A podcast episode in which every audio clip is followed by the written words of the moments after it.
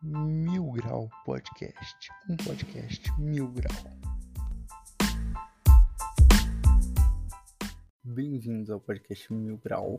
Sou o Jamil. No episódio de hoje vai ser só para explicar sobre o que é o projeto, o que vai ser esse podcast, sobre o que vai ser tratado, o que eu pretendo abordar, coisas assim.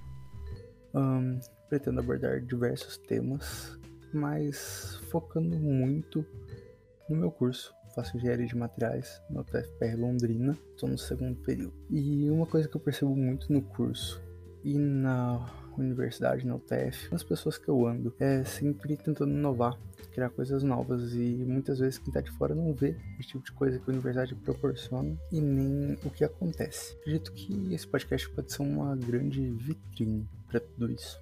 A pergunta que muitas pessoas fazem e muita gente tem dificuldade de responder é: o que é engenharia de materiais? O que faz um engenheiro de materiais?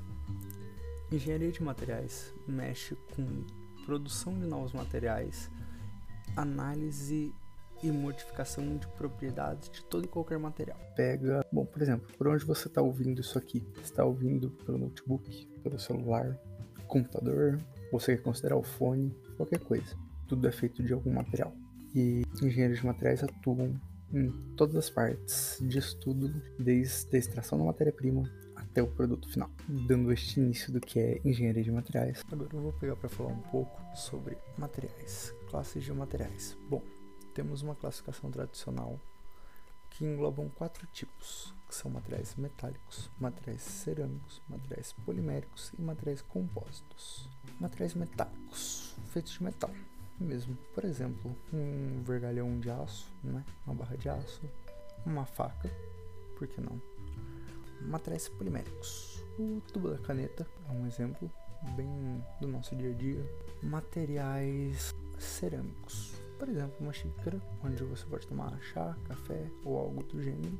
E materiais compostos, que é quando eu pego dois ou mais materiais de duas classes diferentes e somo, vamos dizer assim, as propriedades de cada um dos materiais. Analisando os materiais por uma outra perspectiva, a gente consegue ver também é, por aplicação. Por exemplo, materiais estruturais, aeroespaciais, que é utilizado na aviação ou aeronáutica para foguetes biomateriais, materiais magnéticos, ópticos, materiais inteligentes, materiais condutores, semicondutores, nanomateriais, entre outros, sendo que tudo isso se engloba. No caso, eu tenho um nanomaterial metálico, eu posso ter um material compósito estrutural, e aliás, quem gosta de engenharia mecânica, engenharia de materiais também mexe muito na parte de automobilismo também. Por exemplo, carro de Fórmula 1, todos eles são feitos de materiais compósitos. Além de tudo isso que eu falei, engenheiro de materiais ainda pode atuar também na realização de ensaios por conta das propriedades dos materiais.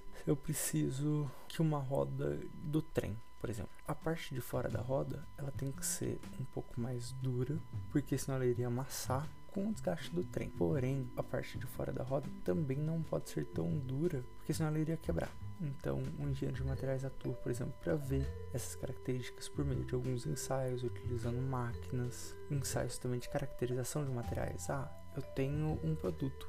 De que isso daqui é feito? Não sei. O engenheiro de materiais pode pegar, levar no laboratório, vai muito laboratório, e analisar as propriedades desses materiais dessa forma. Bom, gente, agora eu já falei um pouquinho sobre, já disse um pouquinho sobre engenharia de materiais. Agora no finalzinho só mais um pouquinho sobre o podcast, falando que eu pretendo colocar uma frequência deste podcast de duas vezes no mês, eventualmente com convidados, se possível, é, alguém topar. E agora eu vou deixar no final do podcast ali na descrição o meu Insta. Eu gostaria que me dessem sugestões de temas. Eu já tenho alguns pensados, mas gostaria de saber de vocês o que vocês querem ouvir, sobre o que vocês gostariam que eu falasse. Pode ser qualquer assunto. Hum, eu iria tentar relacionar com engenharia de materiais, mas caso seja um assunto bem relevante, interessante, eu também posso comentar. Por que não? Agora eu queria agradecer muito a atenção de todos e terem ouvido até aqui.